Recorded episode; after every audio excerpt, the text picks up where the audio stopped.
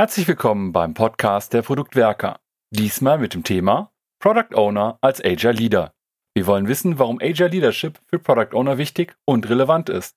Dazu unterhält sich Olli in dieser Folge mit Sorab Salimi, Gründer und Geschäftsführer der Scrum Academy. Sorab beschäftigt sich intensiv mit dem Thema und hat die Zeit gefunden, mit Olli darüber zu sprechen und seine Erkenntnisse zu teilen. Euch wünschen wir nun viel Vergnügen und interessante Insights.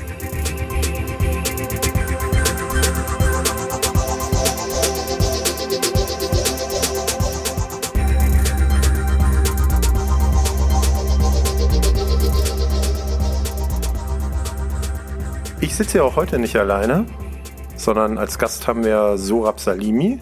Hallo Sorab. Hi Olli, grüß dich. Schön, dass du dir Zeit nimmst. Magst du dich erstmal in zwei, drei Sätzen selber vorstellen, bitte? Ja klar, sehr gerne. Also für diejenigen, die mich nicht kennen, äh, Sorab Salimi mein Name. Ich bin äh, Gründer und Geschäftsführer der Scrum Academy hier in Köln. Arbeite da auch sehr, sehr eng mit dem Olli zusammen, machen viel im Bereich Product Ownership. Daher auch der Connect zu diesem Podcast. Und ähm, neben meiner Tätigkeit in der Scrum Academy bin ich eins von zehn Aufsichtsratmitgliedern bei der Scrum Alliance, mittlerweile auch Vice Chairman und privat Vater von drei Kindern und ähm, sehr sportlich unterwegs. Das ist jetzt so ein Product Owner Podcast. Magst du uns mal erzählen, äh, was war denn so dein erstes Produkt, was du selber so gebaut hast? Das ist eine spannende Geschichte. Ich habe es vor einigen Tagen auch getweetet gehabt.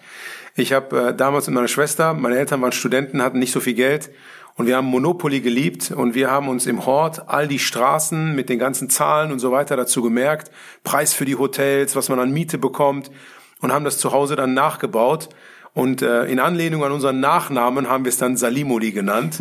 und ich habe es jetzt vor kurzem nochmal ausgepackt gehabt und dann meinen Kindern gezeigt. Die waren total begeistert, das zu sehen, dass man so etwas bauen kann. Und die erste Frage von meiner Tochter war, wie konntet ihr euch so viel merken?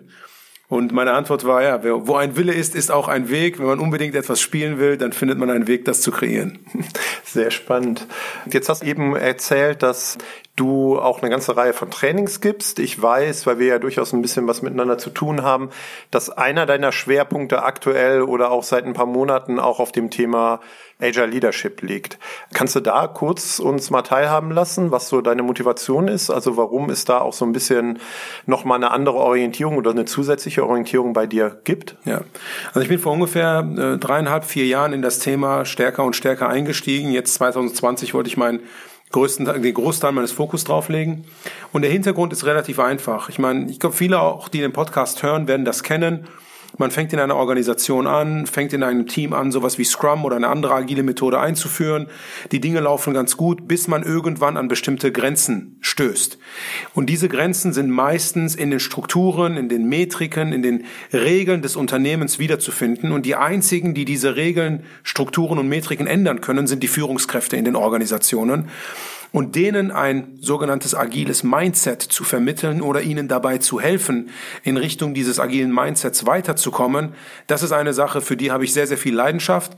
Und deswegen möchte ich eben den Schwerpunkt darauf legen, ähm, weil ich eben glaube, dass dadurch nicht nur die Organisation besser wird im Hinblick auf bessere Produkte, sondern sie wird auch ein besserer Ort, wo die Menschen gerne ihre Arbeit machen, was für mich so aus meiner Medizinerdenke auch kommend sehr, sehr spannend ist. Hm. Was sind so ganz grob die Schwerpunkte, die du in solchen Trainings setzt oder worauf du achtest und ja. wo, wie dir Führungskräfte begegnen, die vielleicht dann zwar eher sehen, wir machen sowas wie Scrum, aber sich vielleicht in Teilen noch gar nicht so sehr als Teil dieser Veränderungen irgendwie bisher gesehen haben? Also was ist so die Rückmeldung und die Schwerpunkte dann im Training? Ja, also du hast einen ganz wichtigen Punkt eben angesprochen. Führungskräfte, die sich nicht als Teil dieser Veränderung sehen.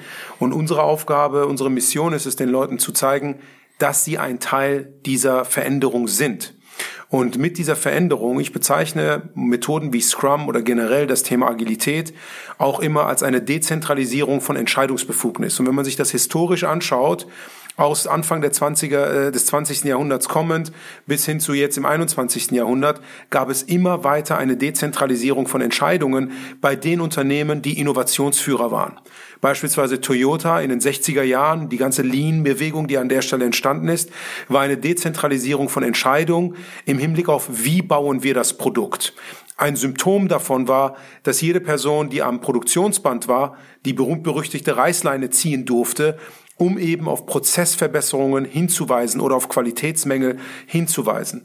Wenn wir jetzt über eine agile Arbeitsweise nachdenken, dann reicht es eben nicht nur, dass die Entscheidung im Hinblick auf wie etwas gebaut wird bei einem crossfunktionalen Team liegt, was in schnellen Zyklen Kundenfeedback einholt, sondern auch was gebaut wird. Und das ist konkret eben die Rolle des Product Owners, muss befähigt sein. Und das den Führungskräften zu vermitteln, wie sie in der Organisation das kreieren können und gleichzeitig ihre Rolle als Führungskraft wahrnehmen, indem sie eben den Teams den Raum schaffen und so weiter und so fort.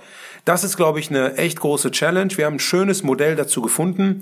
Das nennt sich Leadership Agility. Ich glaube, es sprengt den Rahmen, wenn wir heute mhm. darauf näher eingehen.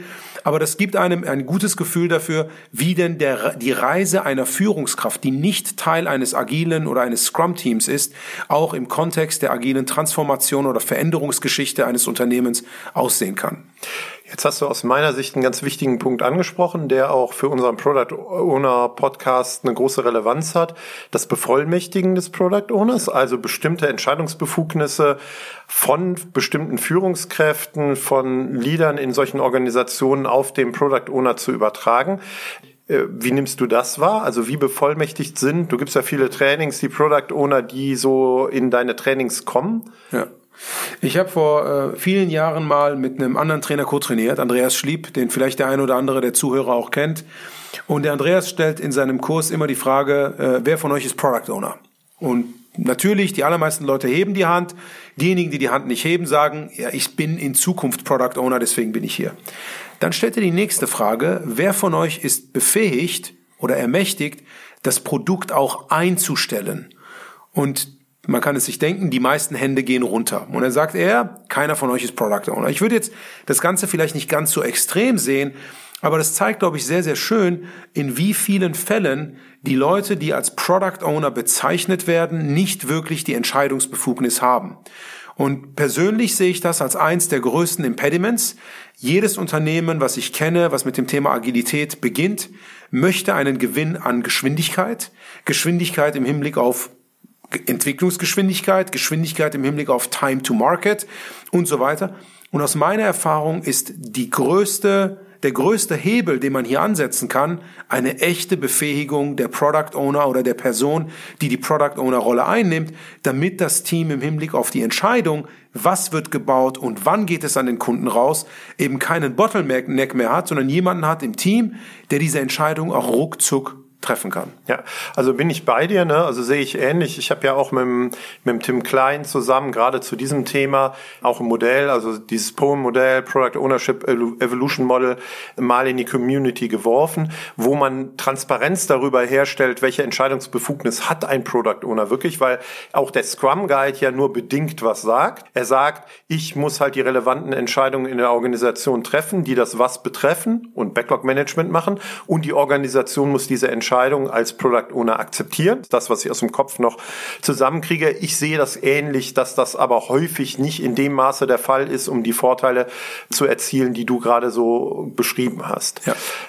Wenn wir aber diesen Punkt ansprechen, das heißt ja, dass ich teile meine Aufgabe als Führungskraft durch die Delegation von Verantwortung auf den Product Owner, vielleicht ja sogar dazu führt, dass der Product Owner auch zu einem Leader wird. Wie, wie würdest du das denn bewerten? Ich würde nicht nur sagen, vielleicht. Ähm, ein Product Owner ist definitiv ein Leader.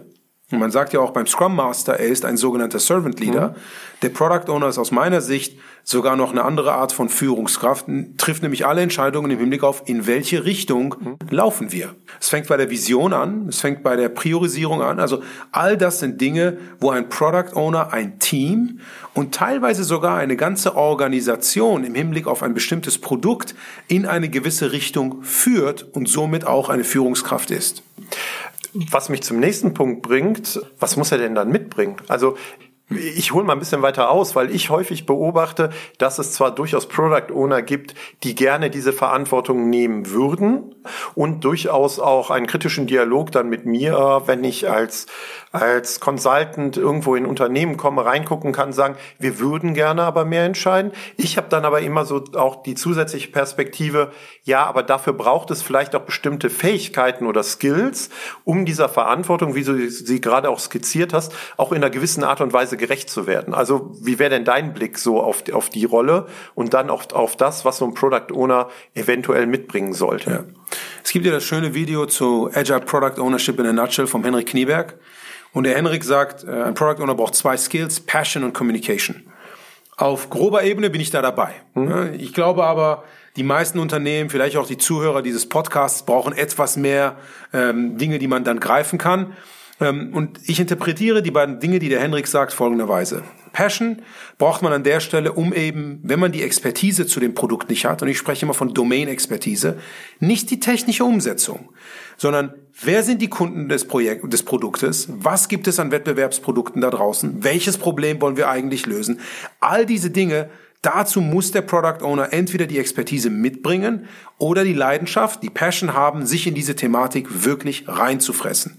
Ohne das zu tun, kann man, glaube ich, der wichtigsten Aufgabe des Product Owners und der wichtigsten Verantwortung, Return on Invest verantwortlich zu sein, kann man dem, nicht nachkommen. Als zweites denke ich, es ist gut, wenn der Product Owner ein grundsätzliches Verständnis von der technischen Umsetzung hat. Bedeutet nicht, dass er es alleine technisch umsetzen können muss, aber er muss die Komplexität in der technischen Umsetzung greifen können. Dazu gibt's natürlich das Development Team, von dem man super viel lernen kann. Sprich, selbst wenn man das nicht mitbringt, aber lernbereit ist, das ist mhm. wiederum eine weitere Eigenschaft, die ich bei einem Product Owner sehe, kann er sich diese Expertise oder dieses Verständnis aufbauen. Dann kommt das gesamte Thema Stakeholder Management. Mhm. Eine, die aus meiner Sicht äh, häufig untergegangene äh, Skill oder Wissen, was der Product Owner mitbringt. Nämlich, wie gehe ich mit den unterschiedlichsten Stakeholdern um? Ob das jetzt externe Kunden sind, ob das die Leute sind, die bei, einem, bei meinem Kunden beispielsweise bei einem B2B-Produkt im Einkauf sitzen, nicht die Nutzer, sondern die Einkäufer, oder ob das meine internen Stakeholder sind, andere Teams, andere Product Owner, aber noch wichtiger, höheres Management. Mhm. Die Leute, die früher die Entscheidungen getroffen haben und jetzt bewusst ne, oder auch durch Zwang die Entscheidungsbefugnis in meine Richtung abgegeben haben, sich vielleicht damit auch noch gar nicht so richtig wohlfühlen, was kann ich machen, um diese Leute immer wieder einzufangen? Mhm. Stakeholder Management extrem, extrem wichtig an der Stelle.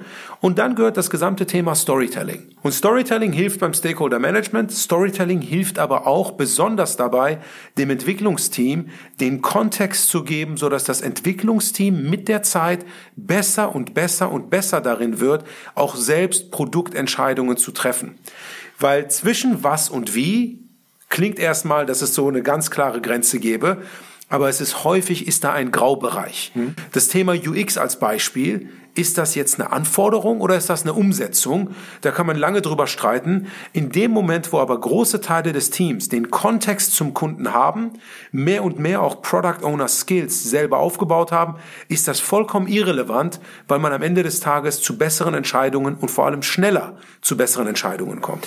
Das heißt, der Product Owner ist aus deiner Sicht in all den Bereichen, die du gerade skizziert hast, jemand, der auch eine Community zusammenbringt, also eine, eine Gruppe von Leuten auf unterschiedlichsten Absolut. Ebenen, um halt gemeinsam in eine Zielrichtung den Erfolg des Produktes meiner Vision entgegenzulaufen. Aber das im Unterschied vielleicht zu einer klassischen Führungskraft im Verständnis von vielen, dass er das auf Augenhöhe macht, ja. weil ihm halt im Teil, in Teilen vielleicht gar nicht die Befugnis gegeben wird, es so zu entscheiden, wie man es in einem vielleicht klassisch hierarchisch aufgebauten Unternehmen irgendwie geben würde. Absolut richtig. Ich meine, das hierarchische Element fehlt ja mhm. in, de, in den meisten Fällen. Zumindest ist es in der Rolle des Product Owners nicht mit beschrieben. In meinem Fall beispielsweise ich habe ein Unternehmen, die Mitarbeiter, die hier sind, sind mir hierarchisch untergeordnet, mhm. auch wenn wir wirklich eine Beziehung auf Augenhöhe pflegen. Wenn ich da Product Owner bin, muss mhm. ich darauf achten, dass ich zum Beispiel nicht in die Entscheidungsbefugnis des Teams eingreife. Jetzt haben wir seit etwa eineinhalb Jahren eine Product Ownerin bei uns im Unternehmen, die meine Product Owner Rolle im Hinblick auf ein Produkt, unsere Plattform übernommen hat. Und an der Stelle musste ich auch lernen und sie musste lernen, wie wir miteinander interagieren, damit sie genügend Entscheidungsbefugnis hat, ich aber als relevanter Stakeholder auch weiterhin wahrgenommen werde und ernst genommen werde. Also es ist schon ähm, ein schmaler Grad, den man gehen muss. Aber das Community Building, was du gesagt hast, bin ich absolut dabei. Aber was glaubst du ganz praktisch gesehen, wie sowas dann gelingen kann oder wie ich dann da erfolgreich sein kann als Product Owner, um diese Erwartungen tatsächlich vielleicht auch zu erfüllen, wenn die Erwartungen in die Product Owner Rolle so sind, wie wir sie gerade skizziert haben? Ich glaube, das eine ist, der Rahmen muss entweder gegeben sein, beziehungsweise er muss mit der Zeit entstehen. Mhm. Und äh, es ist natürlich einfach, sich zurückzulehnen und zu sagen, solange das Unternehmen mir den Rahmen nicht bietet, kann ich meine Rolle nicht wahrnehmen. Ich bin da immer etwas proaktiver unterwegs und plädiere auch dafür, dass die Product Owner für ihre Entscheidungsbefugnis quasi auch kämpfen. Und man kann auf zweierlei Art äh, dafür kämpfen. Das eine ist, man schafft ein Bewusstsein dafür, warum das relevant ist. Ne, und da gibt es verschiedenste Möglichkeiten, das zu tun. Äh, vor allem aufzuzeigen, dass wenn die Entscheidung nicht beim Product Owner liegt, die Feedback-Zyklen in Richtung Entwicklungsteam zu lang sind und wir damit den Zielen der agilen Entwicklung schneller zu entwickeln und kürzere Time to Markets zu haben oder Time to Feedback, dass wir dem nicht näher kommen. Das zweite ist, zu demonstrieren, dass man das Produkt wirklich ownt. Als ich vor vielen Jahren bei Bain Company als Strategieberater gearbeitet habe, hat einer meiner Manager mir mitgegeben und gesagt, Sorab, wenn du mehr Autonomie haben möchtest, musst du mir Thought Leadership zeigen. Und das Gleiche gilt, glaube ich, für die meisten Product Owner. Sie müssen in Richtung ihrer wichtigsten Stakeholder, diejenigen, die eben sonst die Entscheidungen getroffen haben, zeigen, dass sie die Kompetenz haben und die Klarheit haben, nicht nur zu entscheiden, in welche Richtung laufen wir, sondern auch auf Detailebene zu entscheiden, wann ist beispielsweise ein Produkt gut genug und an welche Kunden kann es rausgehen. Konkret, ich habe das im Griff. Wenn die Stakeholder dieses Vertrauen in Richtung Product Owner aufbauen, und da gibt's auch eine Bringschuld vom Product Owner Seite, denke ich zumindest, dann glaube ich, hat man gute Voraussetzungen, um dieser Rolle auch gerecht werden zu können. Jetzt haben wir immer in die eine Richtung geguckt, Product Owner in Richtung der restlichen Organisation. Man könnte das Thema PO als Leader ja auch so betrachten in Richtung des Development Teams. Also eigentlich ist ja all das, was du gerade skizziert hast, zwischen ehemaligen Führungskräften oder wichtigen Stakeholdern oder Product Ownern, eigentlich auch übertragbar auf die Beziehung Product Owner zu Development Team. Also wie sehr vertraue ich als PO meinem Development Team, welche Entscheidungsbefugnisse delegiere ich oder übertrage ich, delegieren ist vielleicht falsch, ne, aber übertrage ich in Richtung des Development Teams, siehst du aber genauso, ne? Also diese, Absolut. diese, diese Herausforderung habe ich auf beiden Seiten. Du, ich glaube, ich glaube, die Prinzipien gelten überall, nicht nur in der Produktentwicklung. Du bist Vater von zwei Töchtern, mhm. ich habe drei Kinder an der Stelle, meine sind noch ein bisschen jünger, du bist mit deiner Älteren schon wahrscheinlich durch mhm. gewisse Dinge durchgelaufen.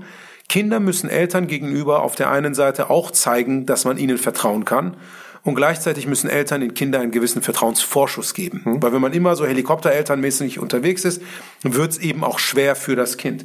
Und das gleiche Prinzip gilt in Richtung Product Owner und Development Team. Nicht, dass der Product Owner jetzt Vater oder Mutter vom Development Team wäre, aber wenn der Product Owner sieht, dass das Development Team die Wie-Entscheidungen und die Umsetzung des Produktes im Griff hat, entsteht da natürlich mehr Vertrauen. Und der Charme an Scrum oder der empirischen Vorgehensweise ist ja gerade, dass wir Transparenz kreieren. Transparenz ist einer der wichtigsten Voraussetzungen für das Entstehen von Vertrauen. Und basierend auf dieser Transparenz können wir dann inspizieren und adaptieren. Und je besser wir das als Team machen, desto effektiver wir in dem, im Lernen sind und dieses Lernen auch nach außen darstellen, desto mehr Spielraum, auch Handlungsraum bekommen wir von der Organisation oder als Development Team vom Product Owner. Das heißt, dass der Product Owner auch da in seiner ich nenne es jetzt trotzdem mal Führungs- oder Leadership-Funktion, ja auch die Rahmenbedingungen oder die Spielregeln mhm. des gesamten Spiels mitentwickeln kann. Ne? Also ja. wenn ich das nochmal weiterdenke. Bin ich bei dir. Ja, also wie die Rollen tatsächlich ausgestaltet sind. Bringt mich aber zu einem weiteren Punkt. Ich erlebe viele Product Owner, mit denen ich sehr stark über bestimmte Skills und Tools, um Backlog-Management zu machen und überhaupt zu gucken, wie kann ich denn in Schritten ein Produkt liefern, diskutiere und die das als sehr große Herausforderung sehen, zum Großteil auch als äh, zu Recht. Jetzt haben wir über dieses Thema diskutiert. Jetzt könnte der ein oder andere Zuhörer ja zu Recht fragen, ist denn diese Erwartungshaltung, die wir jetzt implizit auch so ein bisschen in die Rolle des Product Owners formuliert haben, ist sie nicht eigentlich viel zu groß oder ist das mhm. nicht eigentlich übertrieben? Ja. Ich glaube, das hängt sehr stark vom Produkt ab. Ich meine, wenn man sich kleinere Unternehmen, konkret Startups anschaut, dann nimmt ja jemand wie der Gründer des Unternehmens eine sehr ähnliche, wenn nicht sogar genau die Rolle des Product Owners ein. Und teilweise, gerade bei so Technologie-Startups, wirken ja viele dieser Gründer initial sogar als Entwicklungsteammitglied mit. Klar, die arbeiten weit mehr als 40 Stunden die Woche. Und in der Industrie ist das ja häufig, soll das zumindest häufig nicht so sein. Von daher glaube ich, dass bei Produkten, die etwas in Anführungsstrichen kleiner sind, ne, wenn es jetzt nicht direkt ein ganzes Auto ist, kann eine Person sehr, sehr gut die Product Owner Rolle einnehmen, vorausgesetzt, sie hat keine weiteren Verpflichtungen nebenbei. Wenn man noch drei andere Dinge hat, Tagesgeschäft hat und so weiter, dann wird's halt extrem schwer. Wenn so ein Produkt jetzt skaliert, gibt es zwei Möglichkeiten. Meine präferierte Variante, zumindest initial, ist, dass es weiterhin bei einem Product Owner bleibt, was aber bedeutet, dass andere Leute, und an der Stelle Thema Kontext geben an das Development Team, eben Leute aus dem Development Team mitwirken können, das Produkt nicht nur strategisch, sondern vor allem konzeptionell und taktisch mitzudenken. Wird es jetzt noch mal ein Stück größer, braucht es irgendwann eine Reihe von Product Ownern. Wie jetzt die Hierarchie aussieht, ob man das jetzt in Skalierungsframework A oder B oder C macht, ist eigentlich egal. Auch da sind die Prinzipien gleich. Ich glaube, es ist schön, wenn man es schafft, das große Produkt in mehrere kleine Produkte zu unterteilen. Und dann muss natürlich zwischen dem Product Owner ganz oben und dem Product Owner der Teilprodukte auch ein entsprechendes Verhältnis da sein oder Vertrauensverhältnis da sein, dass eine Entscheidungsbefugnis in Richtung der Product Owner, die für die Teilprodukte zuständig sind, erfolgt damit dort wieder Geschwindigkeit reinkommt. Weil ansonsten haben wir die gleichen Prinzipien, wie wir sie heute in großen Unternehmen wiederfinden.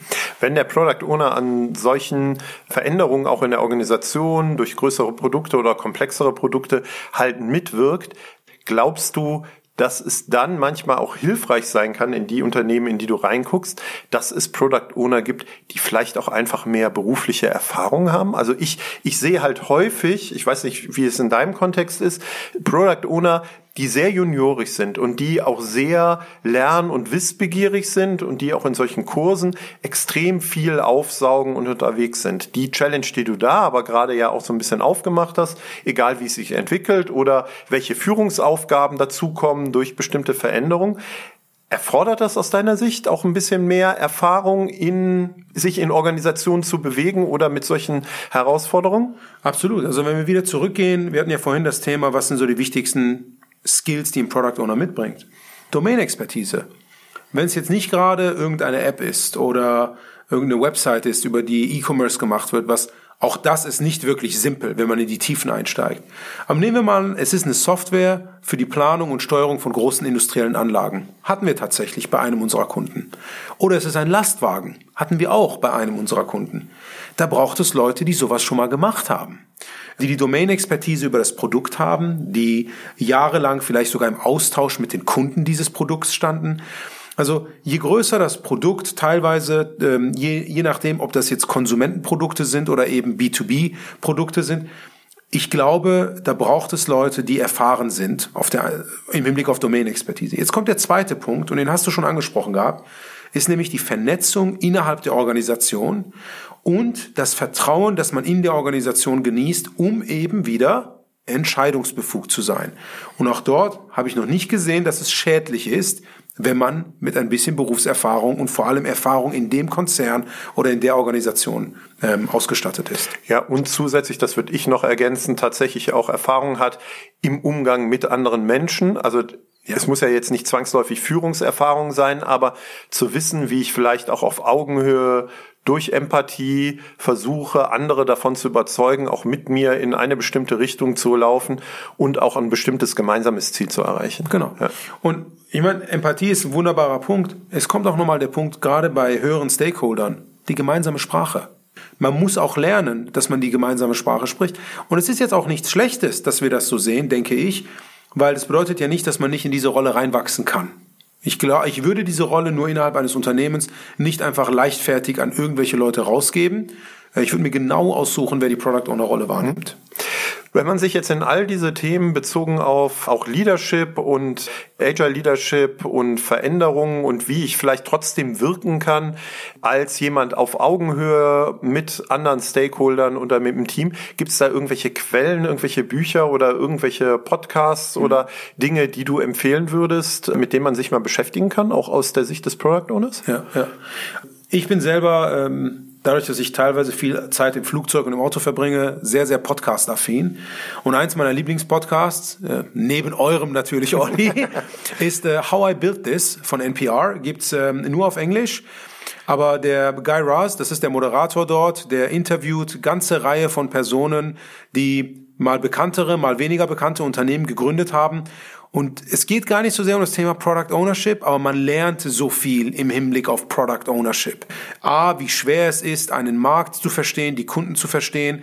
B, wie kann man dann erste Versionen eines Produktes gestalten, wie kann man das Ganze skalieren, welche Herausforderungen kommen auf einen zu, ist grandios. Ein anderer Podcast, der mir auch sehr, sehr gut gefällt, ist Masters of Scale von Reed Hoffman, dem Gründer von, von LinkedIn. Äh, hört sich auch sehr, sehr gut an. Bücher zu dem Thema. Jetzt hast du gesagt, auch Agile Leadership. Ja. Da gibt's einiges an guten Büchern. Mein Lieblingsbuch aktuell sind zwei Dinge. Das eine ist Trillion Dollar Coach. Es ist geschrieben vom ehemaligen CEO von Google, vom Eric Schmidt befasst sich aber nicht mit seiner Art und Weise der Arbeit, sondern konkret mit der Person, die ihn gecoacht hat, mhm. nämlich dem Bill Campbell, der ist leider mittlerweile verstorben. Das andere Buch im Hinblick auf Agile Leadership und Organisationsveränderung und Kultur habe ich erst vor kurzem gelesen, ist ähm, What You Do is Who You Are von Ben Horowitz, auch einem sehr erfolgreichen Gründer, der mittlerweile vor allem als Venture Capitalist unterwegs, mhm. unterwegs ist bei ähm, Andreessen und Horowitz. Mhm. Beides sehr, sehr gute Bücher, glaube ich, könnt ihr bei euch im Podcast dann auch verlinken. Genau, werden wir in die Show Notes verlinken. Da kann man dann auch nochmal nachgucken, kriegt man sehr wahrscheinlich auch zwei, drei andere Anregungen von uns nochmal mitgegeben. Letzte Frage. Wir sind schon am Ende, ja? Ja. können gerne auch nochmal uns treffen irgendwann und vielleicht über das ein oder andere andere Thema reden. Lieben gern. Was wäre denn so, wenn ich dich spontan frage, deine zwei Lieblingsprodukte, die du vielleicht auch relativ häufig aktuell nutzt? Und warum oder was findest du so gut an diesen Produkten oder warum nutzt du diese Produkte ja. so regelmäßig? Ja, ich meine, das Produkt, was ich mit Abstand am meisten nutze, ist mein iPhone. Hm. Geht wahrscheinlich vielen da draußen so. Und ja, jeder, der sich irgendwie an 2007 erinnert, weiß, was das für eine große Veränderung war. Und bis heute, glaube ich, ist es wirklich ein einzigartiges Produkt. Es ist super simpel anzuwenden. Ich habe nie Probleme damit. Ich kann so viel damit machen, von überall quasi meiner Arbeit nachgehen. I love it. Das zweite Produkt und ein Unternehmen, was ich auch extrem cool finde, ist eben der Tesla, den ich fahre, weil es für mich das ganze Thema Autofahren komplett revolutioniert. Ähm, es ist eben nicht nur, dass der Verbrennungsmotor durch einen Elektromotor ersetzt wurde, es ist das gesamte Geschäftsmodell dahinter finde ich extrem spannend und der Invest, der dort betrieben wurde, die Langfristigkeit, mit der Elon Musk, aber natürlich auch sein Team, er macht das ja nicht alleine, betrachtet haben und ähm, ich bin hellauf begeistert davon. Ist, glaube ich, ein schöner Abschluss. Danke für deine Zeit, Sorab. Danke, Olli. Und wir hören uns sicherlich nochmal später. Würde mich freuen. In einer ja. anderen Folge. Dankeschön. Ciao.